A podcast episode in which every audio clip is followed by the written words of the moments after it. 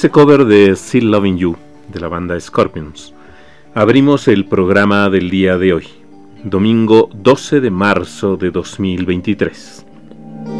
Iniciamos esta transmisión desde la ciudad de La Paz, en Bolivia. Los acompaña Javier Zárate Taborga.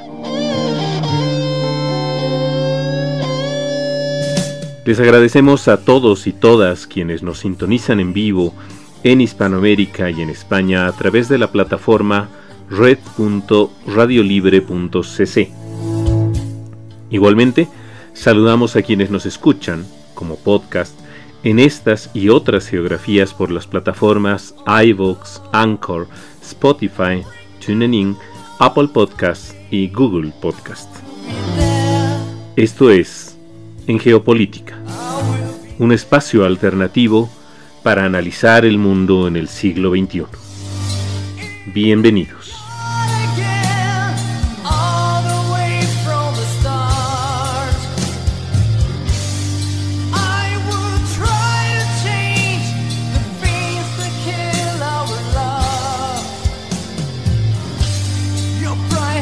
El programa de hoy, que tendrá una duración de una hora, nos va a llevar por un recorrido analítico sobre las principales coyunturas de la actualidad internacional, analizando los hechos, los protagonistas y los datos duros. Nos acercaremos a la República Popular de China, donde Xi Jinping acaba de ser posesionado en su tercer mandato como jefe de Estado. En lo que estamos viendo nos llevará a analizar la intervención de las autoridades regulatorias estadounidenses a la segunda quiebra bancaria más costosa de su historia. Este mes de marzo escucharemos reportajes producidos por el Servicio de Radio de las Naciones Unidas sobre la situación de la mujer en el mundo, hoy con un primer reportaje. En contexto 2 viajaremos a Israel para ponernos al día sobre la crisis social emergente de la intención gubernamental del retornado primer ministro Netanyahu que pone en riesgo al Estado de Derecho en ese país. Volveremos a Medio Oriente para enterarnos sobre la situación diplomática entre Arabia Saudita e Irán, dos antiguos rivales religiosos. Como ven, un amplio recorrido alrededor del planeta. Les recordamos que nos pueden acompañar también por nuestra página web en geopolítica.com, a través de Twitter, Telegram y Facebook con el rótulo de En Geopolítica y a través de Instagram con En Geopolítica 21. Preparémonos entonces para iniciar este programa.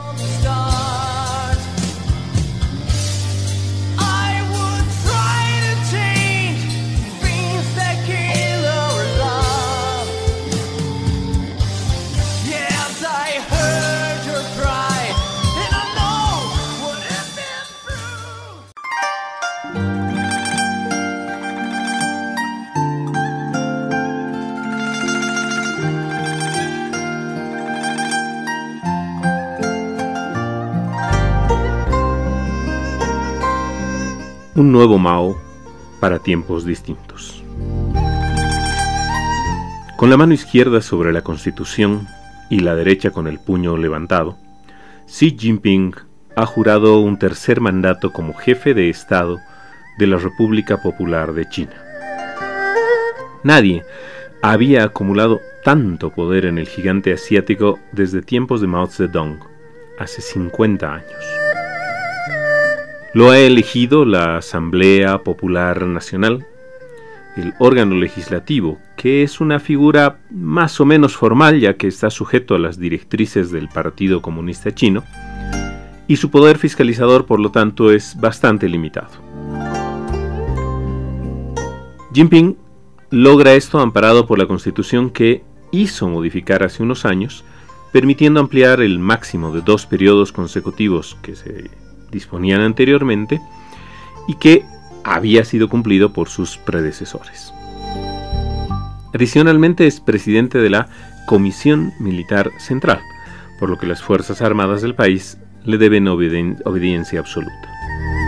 Y para terminar sus semejanzas con el denostado Mao, su pensamiento, compilado en una serie de volúmenes, es de obligatorio estudio por niños y jóvenes en las escuelas y universidades del país.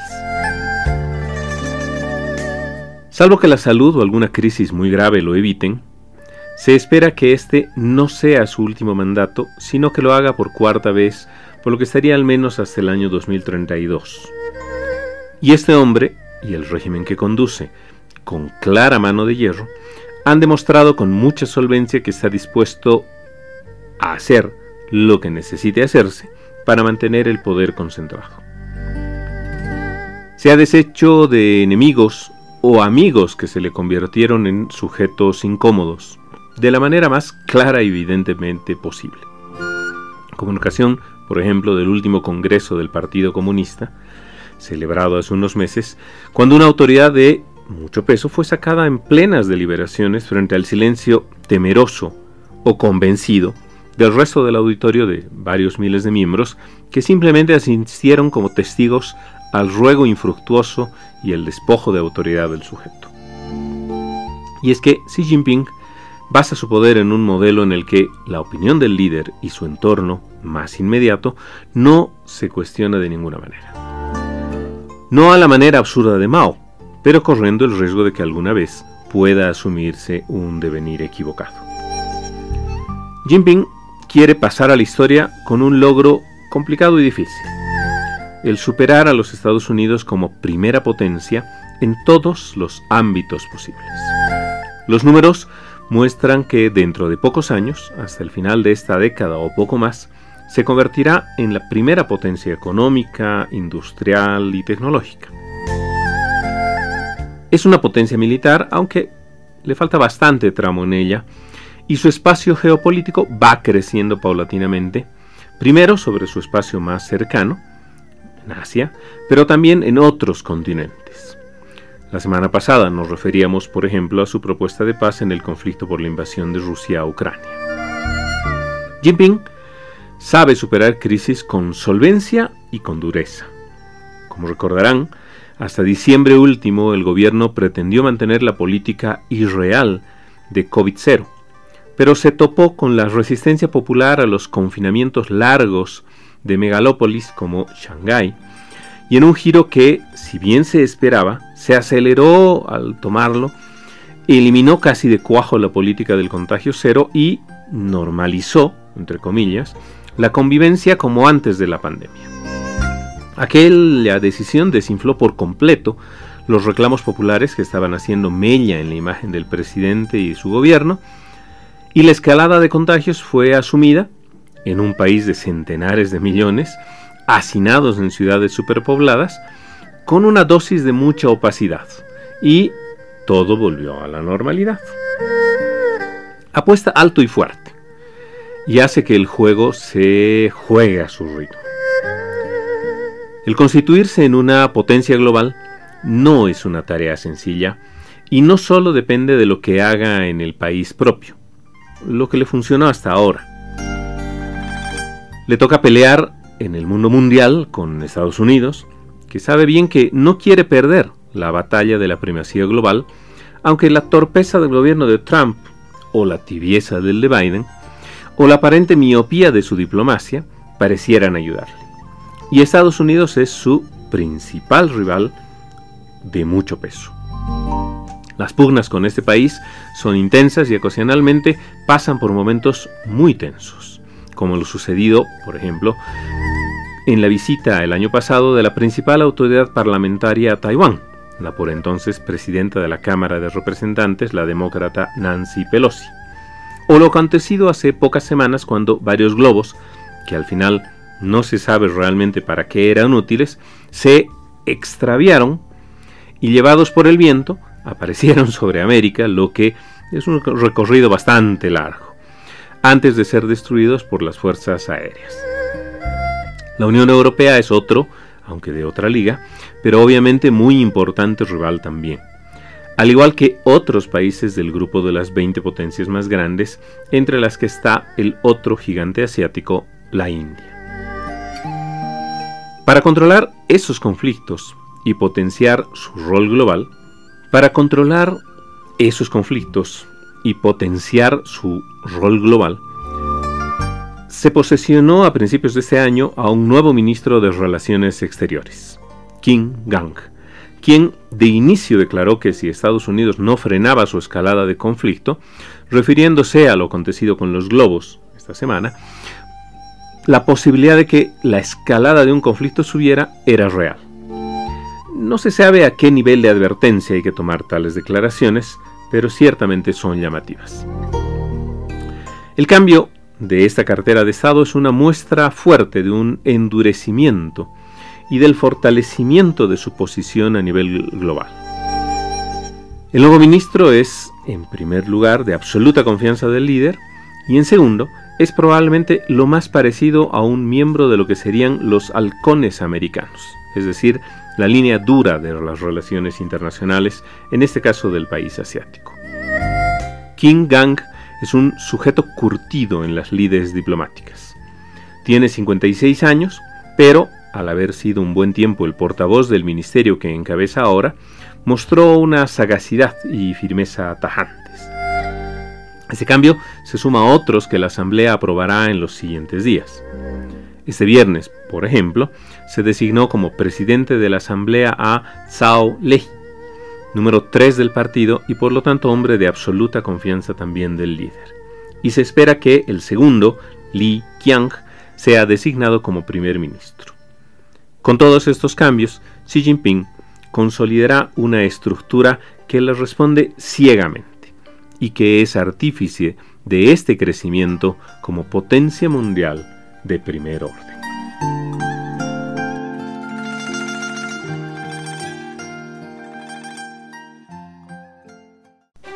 Derrumbe en Silicon Valley. Desde 2008 no se tenía una caída de una entidad bancaria tan estrepitosa como la del Silicon Valley Bank, y se convierte en la segunda de la historia después de la producida por la Washington Mutual el 2008 en plena recesión global. Este jueves, el banco perdió el 60% de su valor accionario y se estimaba que el viernes suceda más que ello, por lo que las autoridades reguladoras suspendieron su cotización en bolsa e intervinieron la empresa. Es, como decíamos, la segunda quiebra bancaria más costosa que se ha producido en los Estados Unidos. Hasta el cierre de la gestión fiscal anterior, los estados financieros declaraban que la entidad contaba con 209 mil millones de dólares en activos y 175 mil 400 millones en depósitos. Sin embargo, en las últimas semanas se produjo una corrida bancaria, como la llamaríamos por estos lares, y ello llevó a su derrumbe en la bolsa después de conocido un plan que pretendía salvar esa situación imprevista con la emisión de acciones bancarias por 1.750 millones, buscando superar su crisis de liquidez. Ese anuncio fue muy mal recibido y los inversores castigaron a la entidad con el remate de las acciones el jueves hasta que el banco valía menos de 6 mil millones, un tercio de lo que valía en la mañana y que provocó su suspensión de cotizaciones en el índice Nasdaq. Fracasada su primera estrategia, según el Wall Street Journal, intentaron conseguir desesperadamente un comprador, lo que tampoco se logró, generando no solo el riesgo de su caída total, sino de que arrastre a otras entidades que trabajan en el sector de la tecnología y las inversiones de más alto riesgo. Lo sucedido pese a la acción de las entidades interventoras, provocó importantes pérdidas en los capitales gestionarios de decenas de entidades bancarias, no solo en los Estados Unidos, sino en Europa y Asia. El jueves se perdió un 6,6% del valor de los bancos que forman parte de la S&P 500 y los grandes grupos bancarios se vieron afectados. Ella motivó la acción dura de las autoridades estadounidenses que han manifestado que desde el lunes los clientes con hasta 250 mil dólares de ahorros podrán acceder a los mismos, mientras que quienes tienen mayores montos podrán acceder a ese límite y sobre el restante recibirán un certificado que lo acredite, pero deberán esperar a que el dinero alcance para su devolución, dependiendo de lo que se logre conseguir con el remate del banco, que se espera que no sea suficiente. A las criptomonedas tampoco les va bien.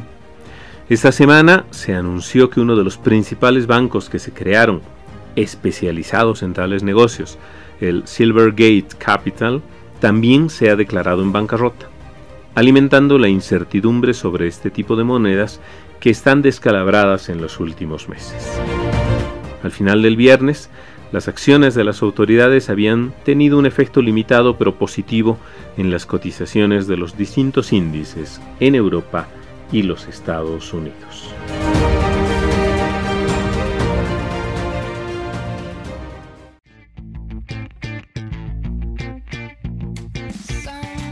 Esto es En Geopolítica, un espacio alternativo para analizar el mundo en el siglo XXI. Escúchanos en iVoox, Anchor, Spotify y Google Podcast. Igualmente síguenos en Facebook, Twitter y Telegram como En Geopolítica y en Instagram como En Geopolítica 21.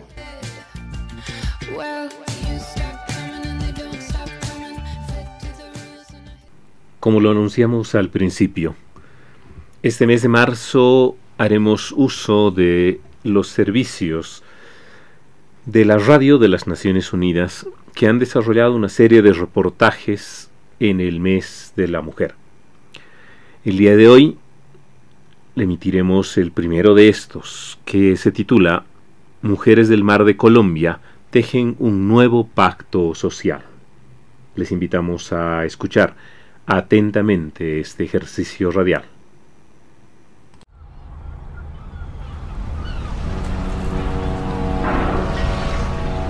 Unos 500 kilómetros al oeste de Bogotá, la capital de Colombia, se encuentra la ciudad costera de Buenaventura.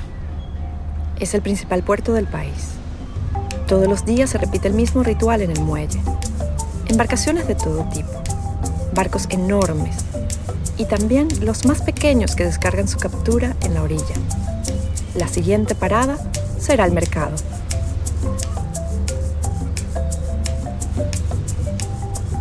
Buenaventura y sus 400.000 habitantes, en su mayoría afrocolombianos, conviven con el mar y los dulces sonidos de la marimba de Cholta, instrumento típico del Pacífico colombiano.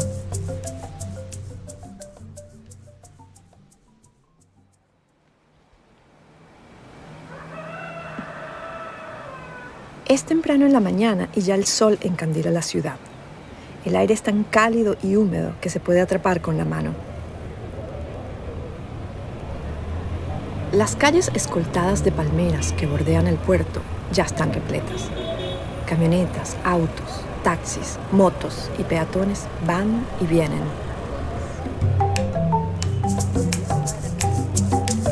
Varias docenas de puestos de pescado llenan las aceras. El montaje es modesto. Una mesa de metal para exponer el pescado, una silla, unos cuantos platos y bandejas, papel de regalo y una gran sombrilla de playa para resguardarse del sol. La mayoría son mujeres las que están detrás de estos puestos. Conocidas localmente como las platoneras, ellas venden y procesan el pescado. Tilapias, camarones, jureles o atunes. Los convierten en recetas tradicionales con frutas y hierbas, en hamburguesas y chorizos para vender.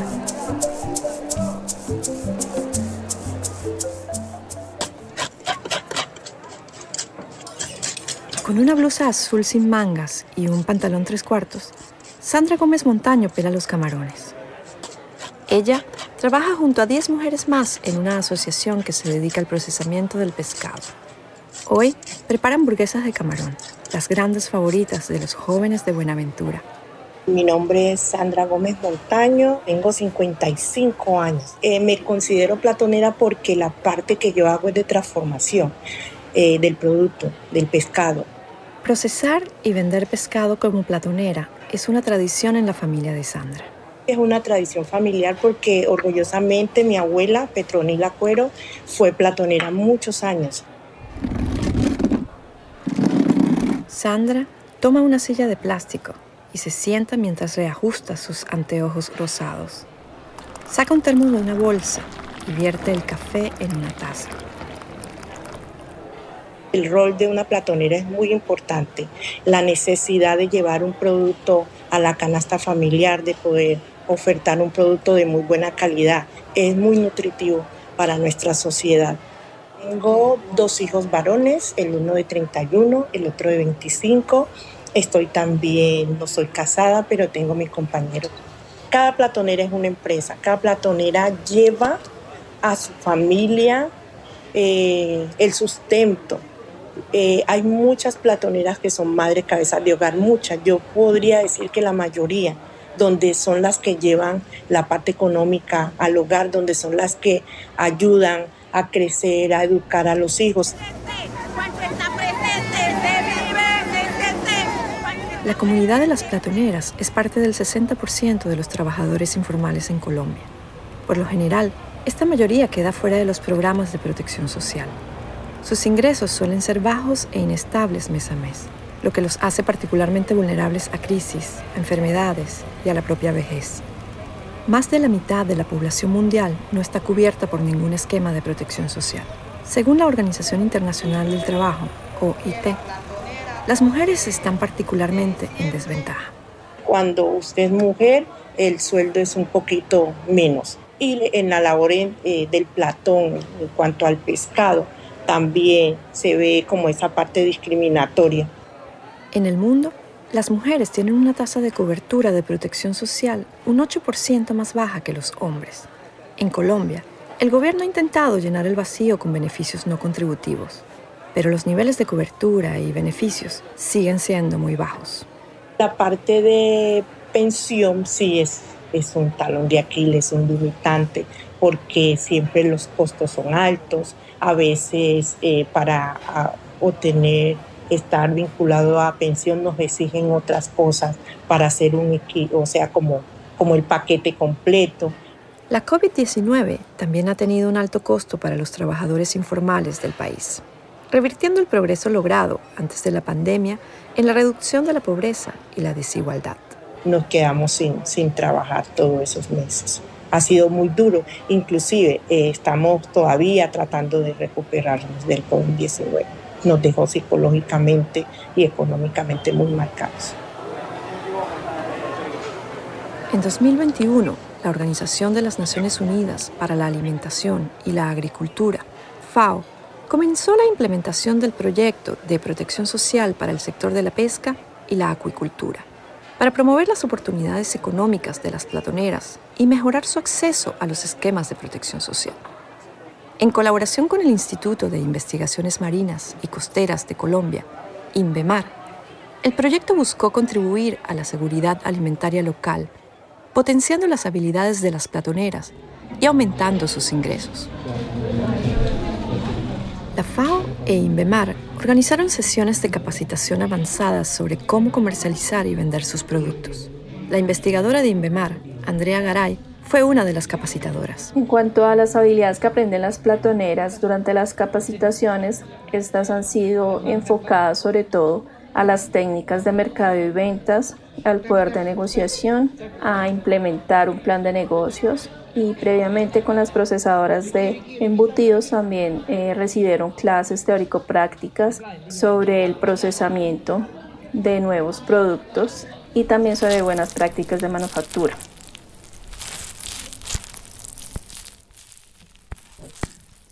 De pie y detrás de una mesa alta, Sandra usa un cuchillo para quitar las escamas del pescado.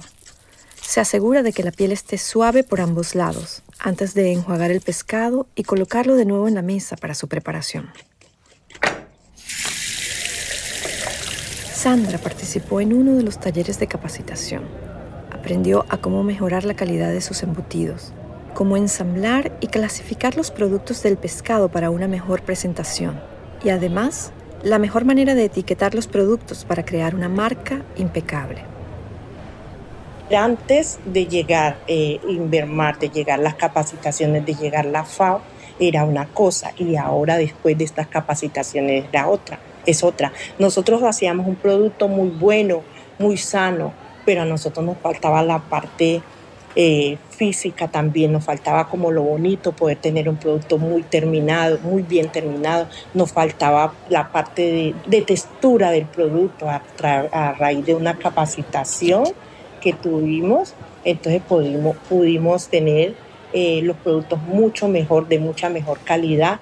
Gracias a este proyecto de formación, las platoneras han podido aumentar sus ingresos y han reinvertido este dinero para ayudar a sus familias y sobre todo que ayudamos mucho en nuestra, en nuestra familia. Ayudamos a que, a que si hay ingreso en casa, si están los cuidados en casa, de pronto podemos eh, contribuir a una mayor eh, seguridad. Este es un orgullo ser una platonera porque nosotros buscamos...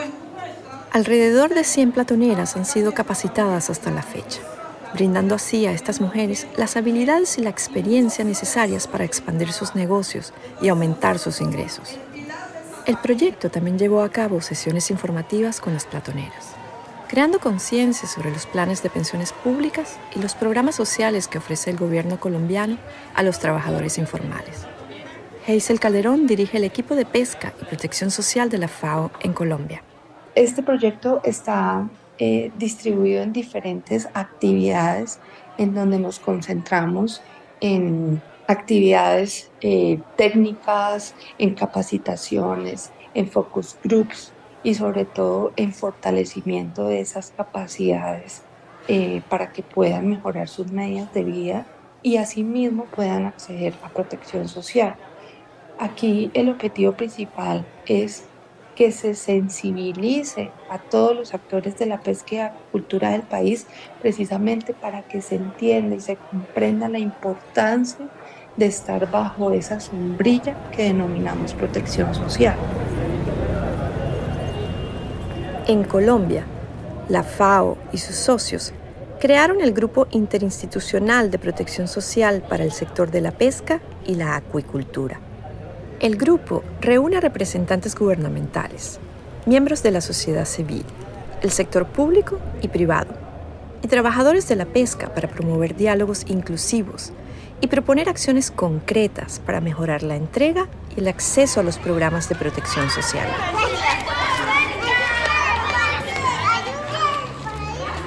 Al potenciar sus habilidades y conocimientos y promover más oportunidades económicas, el proyecto de la FAO contribuye al empoderamiento financiero de las platoneras de Buenaventura y a la seguridad alimentaria de la comunidad.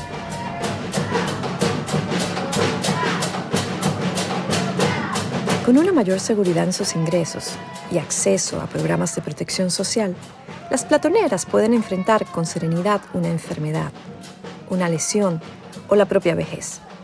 Tener acceso a programas de protección social les permite planificar su futuro para Sandra, esto es por lo tanto un nuevo comienzo.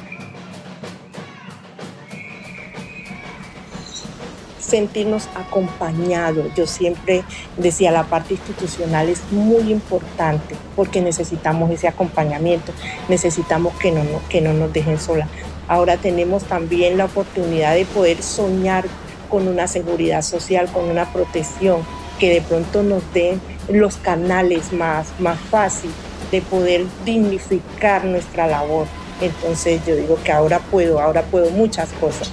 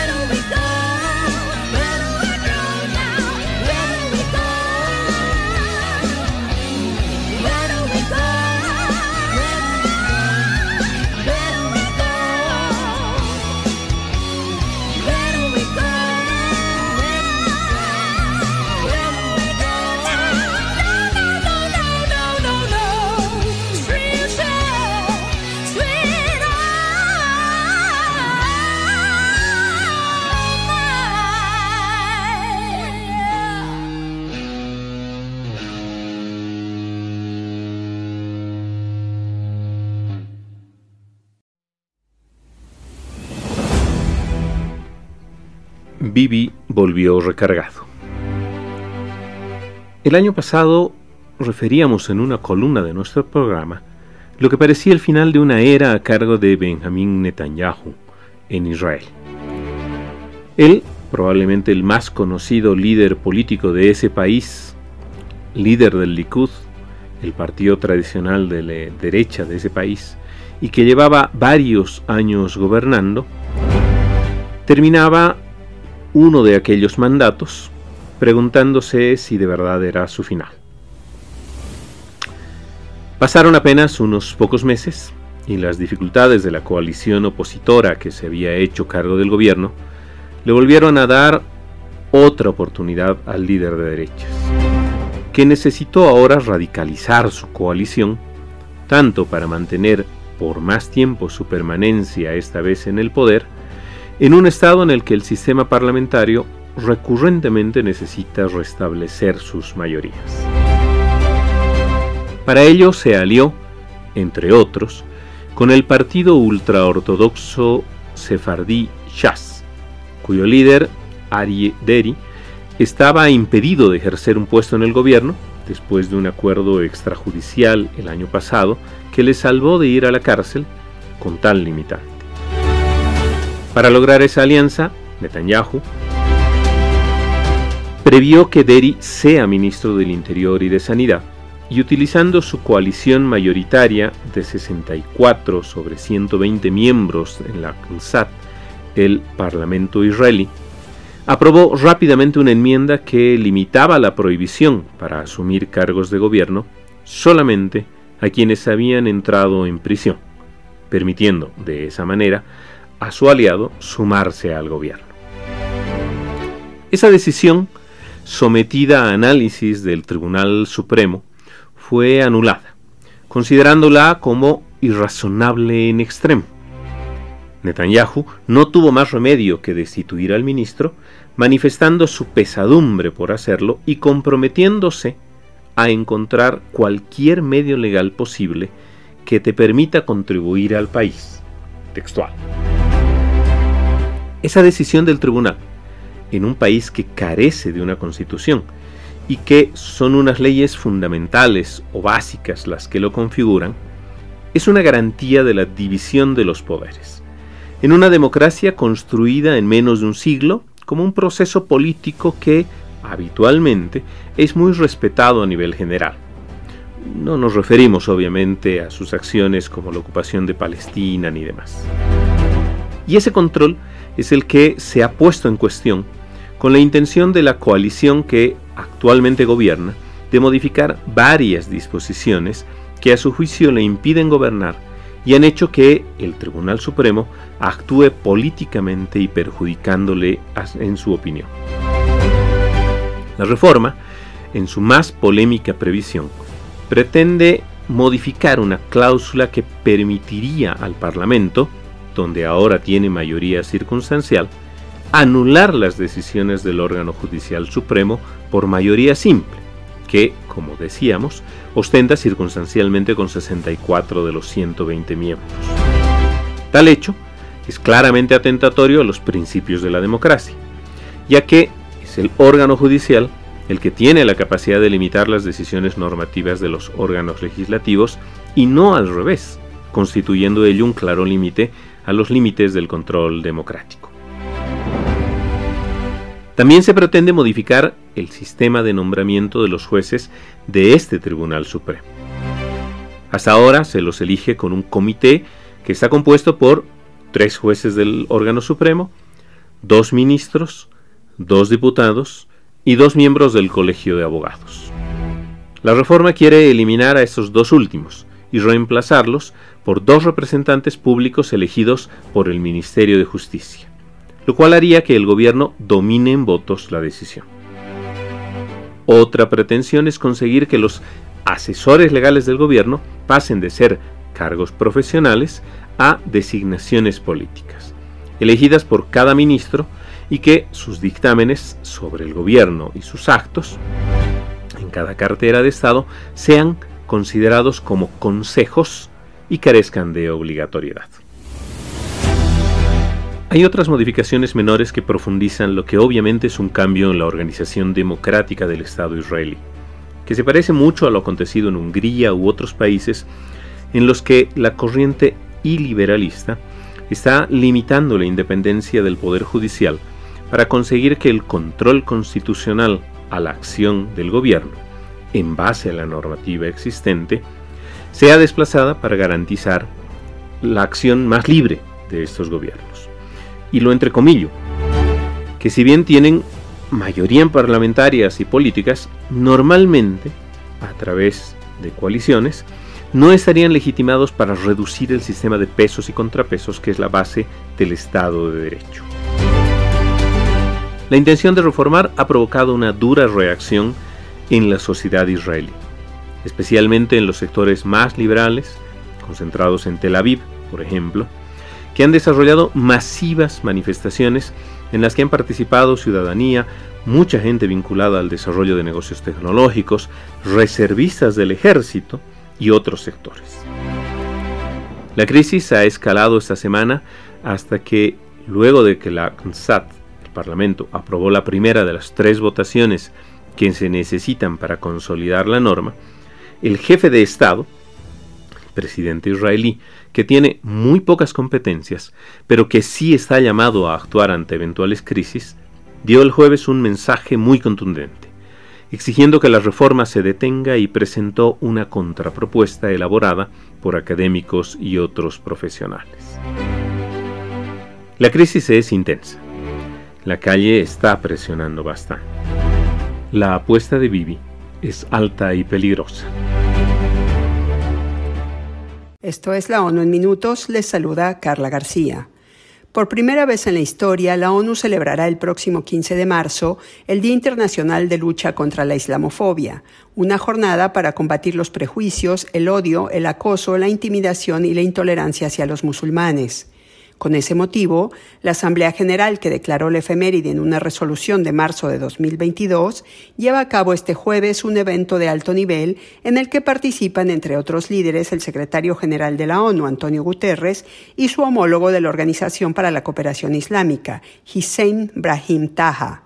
En su turno al micrófono, Antonio Guterres advirtió que el odio hacia los musulmanes toma muchas formas, citando la discriminación institucional, la exclusión socioeconómica, las políticas de inmigración discriminatorias y la vigilancia y elaboración de perfiles injustificados. Alertó además sobre la retórica y las políticas antimusulmanas de algunos líderes políticos, al igual que de los estereotipos y ataques personales que sufren los musulmanes por el solo hecho de profesar el Islam. Guterres lamentó que la islamofobia sea solo una de las corrientes de odio que proliferan en el mundo de hoy y que incluyen, entre otras, el etnonacionalismo y el supremacismo blanco. En este contexto, recordó que la diversidad enriquece a las sociedades y llamó a oponerse a estas tendencias respetando los derechos humanos y protegiendo las identidades culturales y religiosas de las distintas comunidades. Un grupo de niñas afganas llegó a Ruanda para continuar su educación luego de que los talibanes prohibieran a las mujeres y niñas la educación secundaria y universitaria en Afganistán. La Organización Internacional para las Migraciones, la OIM, que asiste en este proceso, informó que las chicas ingresarán a la Escuela de Liderazgo Afganistán, un internado para niñas cuya sede estaba originalmente en Kabul, pero que se trasladó a Ruanda luego de la prohibición. La escuela es la primera en su tipo y tiene el objetivo de ofrecer un espacio seguro para que las jóvenes afganas reciban educación secundaria con la visión de crear una generación de mujeres líderes. El director de la OIM, Antonio Vitorino, dijo que la reubicación y la escuela son una iniciativa de esperanza y determinación para seguir trabajando junto con las mujeres y las niñas afganas para lograr que Afganistán reconozca, promueva y aproveche las contribuciones de sus mujeres e invierta en sus niñas. La extensión del hielo marino en la Antártida alcanzó un mínimo histórico en febrero por segundo año consecutivo, mientras que la extensión del hielo marino del Ártico fue la segunda más baja registrada, señaló la Organización Meteorológica Mundial, la OMM. En ese mes se registraron muchos extremos en temperaturas y precipitación en diversas partes del mundo. La agencia explicó que el Ártico se está calentando más del doble de rápido que el promedio global de subida de la temperatura, lo que ha provocado que su hielo marino disminuya drásticamente durante los 45 años de registro satelital, llegando a 1.120.000 kilómetros cuadrados por debajo del promedio de 1981 a 2010. Por su parte, el hielo marino antártico se redujo a 1.083.000 kilómetros cuadrados, 93.000 kilómetros cuadrados por debajo del mínimo estacional récord de febrero de 2022. La OMM indicó que si esta pérdida de hielo fuera una tendencia de largo plazo resultante del cambio climático, podría tener repercusiones importantes en el aumento del nivel del mar, con todo lo que ello significa. La Organización de las Naciones Unidas para la Alimentación y la Agricultura, la FAO, y el Banco de Desarrollo de América Latina, CAF, trabajan para fortalecer su asociación con el propósito de movilizar inversiones que aceleren la transformación de los sistemas agroalimentarios de la región. El titular regional de la FAO, Mario Lubetkin, y el presidente de CAF, Sergio Díaz Granados, se reunieron hoy para delinear acciones complementarias a través del diseño, financiamiento e implementación de proyectos y programas de asistencia técnica que contribuyan a encarar los actuales desafíos de erradicación de la pobreza y el hambre el encuentro se enmarca en la labor de combate al hambre y la malnutrición, además de responder a los retos del cambio climático. Hasta aquí la ONU en minutos. Se despide Carla García. Esto es En Geopolítica, un espacio alternativo para analizar el mundo en el siglo XXI. Escúchanos en iVoox, Anchor, Spotify y Google Podcast. Igualmente, síguenos en Facebook, Twitter y Telegram como en Geopolítica, en Instagram como en Geopolítica 21.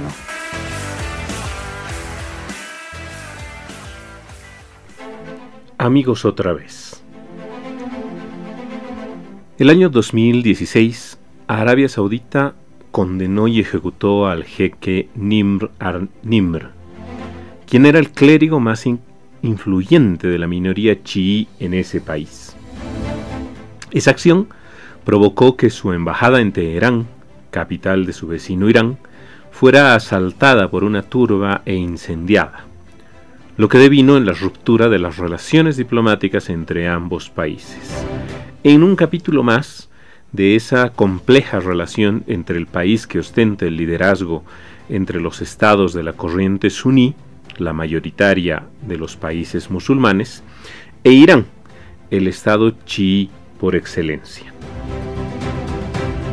Esta semana, y para concluir unas negociaciones que se iniciaron hace varios años ya, altas autoridades de ambos gobiernos viajaron a Pekín para concluir las conversaciones que ya se habían iniciado en tiempos de la pandemia, hace alrededor de dos años y un poco más, en Irak y en Omán, y que derivaron en el restablecimiento de las relaciones a cargo del actual director de la oficina de la Comisión Central de Asuntos Exteriores del Partido Comunista de China, Wang Yi ministro de Relaciones Exteriores, hasta el último día del año pasado, pero que quiso colgarse la medalla de estas negociaciones en las que participó desde esa cartera de Estado, pero que ya no lo pillaron como ministro.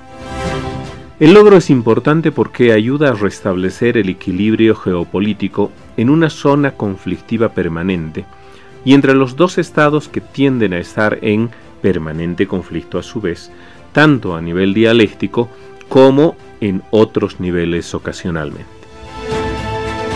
El acuerdo es un campanazo fuerte para los Estados Unidos. Arabia Saudita es un tradicional aliado suyo, y el que el conflicto diplomático haya sido solucionado sin su concurso hace mucho ruido. El portavoz de la Casa Blanca, John Kirby, matizó que lo entrecomillo, los saudíes nos mantuvieron informados, pero no hemos estado directamente implicados. Y complementó señalando que duda que el acuerdo se mantenga en el tiempo, justificando su opinión en la desconfianza respecto a la conducta iraní de cumplir los compromisos que habría asumido para este restablecimiento diplomático. La ONU, mientras tanto, saludó a través de su secretario general, Antonio Guterres, el acuerdo, relevando la importancia de la solución. Lo hicieron también otros países de la región. Esa decisión afecta la participación de los dos países en los conflictos activos que se suceden en Yemen, Siria y Líbano, en los que facciones chiíes y sunís tienen participación en regiones de los conflictos generales y en los que han participado directamente proveyendo asistencia militar, vendiendo armamento, desarrollando inteligencia y brindando apoyo intenso, lo cual deberá necesariamente que mitigarse ahora, al menos, si no detenerse temporalmente, afectando el estado del conflicto en las zonas donde esos conflictos religiosos son más profundos. Hezbollah, apoyado por Irán, ya ha manifestado que el acuerdo no afectará el apoyo que recibe de Teherán. Y en Yemen, el líder del movimiento Houthi se ha congratulado por el pacto, manifestando su esperanza de que se recupere la seguridad perdida por la injerencia extranjera, refiriéndose a la participación árabe. Este movimiento también es apoyado por Teherán. La advertencia del portavoz estadounidense es para tomar en cuenta. La estabilidad de estas relaciones no es permanente y es recurrentemente muy débil, por lo que habrá que ver cuál es la fortaleza de la diplomacia china para garantizar en el tiempo este apretón de manos circunstancial. Números duros. Dos tercios. Esa es la proporción de los semiconductores que se fabrican en un solo país, Taiwán. El año pasado, Nancy Pelosi, cuando visitó aquella república en agosto de 2022, además del gesto político que generó una gran desazón y reclamos por parte de la República Popular de China, que reclama a Taiwán como parte de su estado, la expresidenta de la Cámara de Representantes de los Estados Unidos se reunió con un reducido grupo de hombres de negocios de ese pequeño estado asiático. Entre ellos estaba Morris Chang, fundador de la compañía TSMC, Taiwan Semiconductor Manufacturing Company Limited.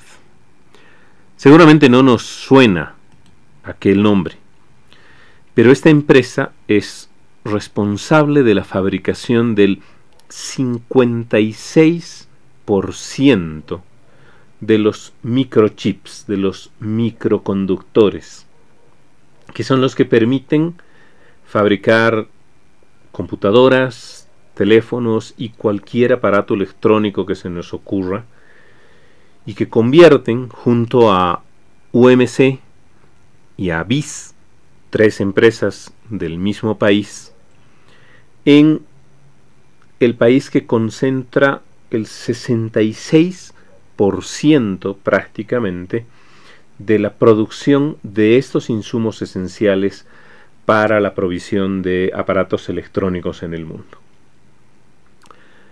El segundo país que tiene una cuota de mercado alta y que tiene una cifra de dos dígitos es Corea del Sur con Samsung, que tiene una cuota de mercado del 16% junto a DBH Tech, que tiene apenas un 1%, siendo el otro país que, eh, otro país que tiene dos empresas en el mercado. Estados Unidos está en tercer lugar con Global Foundries, la cuarta empresa en el mundo con una cuota de mercado del 6%, y Tower con una cuota de mercado de un 1%. Estados Unidos apenas produce un 7% de estos productos a nivel global. La China, la República Popular China, tiene a SMIC,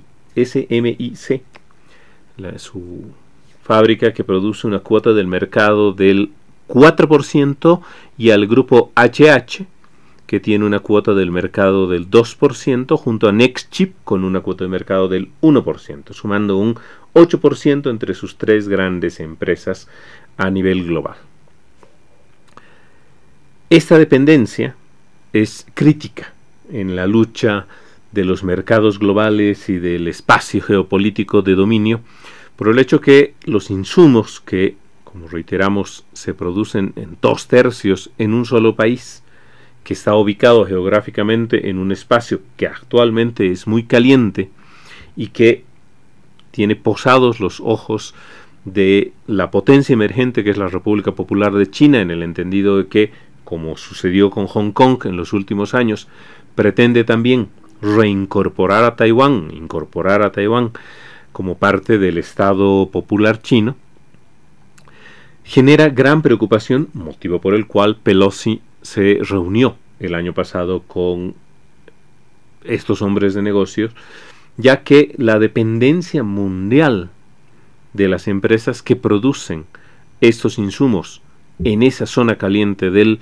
mundo genera obviamente mucha preocupación.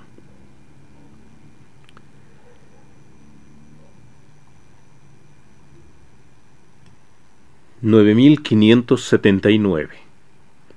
Ese es el número de personas encargadas de votar para elegir a los galardones que hoy, domingo, se entregarán en la ceremonia de los Óscar, la premiación más importante del séptimo arte a nivel global y que define habitualmente a las películas con más éxito o que han sido mejor hechas. No sucede siempre, como me imagino varias y varios de nosotros hemos podido comprobar en los últimos años. Hay varias apuestas fuertes, todo a la vez, en todas partes, de Daniel Kwan y Daniel Scheinert.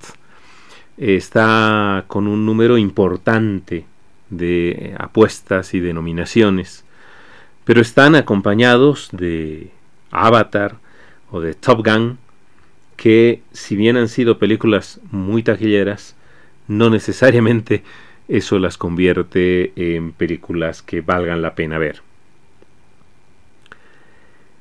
Habrá que superar las 3 a 4 horas habituales de esta ceremonia que se celebra entre la noche y las primeras horas de la madrugada de este día lunes para enterarnos cuáles son las, entre comillas, mejores películas de la última gestión.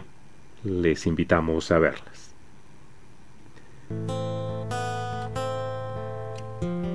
Y de esta manera llegamos al final del programa del día de hoy. Tuvimos un recorrido alrededor del planeta que inició en China, luego nos llevó a Medio Oriente, a Colombia, a los Estados Unidos y a otras latitudes. Les agradecemos a todas y todos ustedes por su sintonía y por escucharnos en vivo y en modo podcast en diferentes lugares del planeta. Les invitamos a que, si aún no lo están, se suscriban gratis en cualquiera de las plataformas en las que estamos. iVoox, Anchor, Spotify, TuneIn, Apple Podcasts y Google Podcast. También a que nos puedan seguir en Facebook, Twitter y Telegram con la etiqueta en Geopolítica, en Instagram con la etiqueta en Geopolítica 21 y también a que puedan visitar nuestra página web en geopolítica.com. Si desean contactarnos, pueden escribirnos al correo electrónico en geopolítica.podcast.gmail.com. Igualmente, si es que les gusta nuestro programa y quieren apoyarnos, les invitamos a que dejen sus likes o comentarios, ya que lo compartan en sus redes para así seguir llegando a más personas.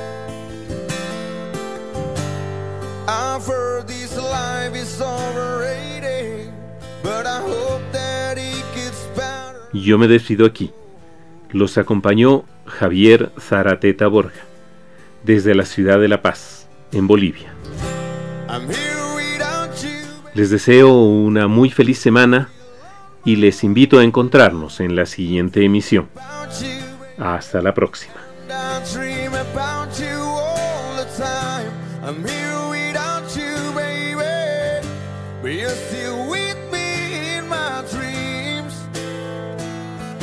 And tonight, girl, it's only you and me. Everything I know, and everywhere I go, it gets hard, but it won't take away my love. And when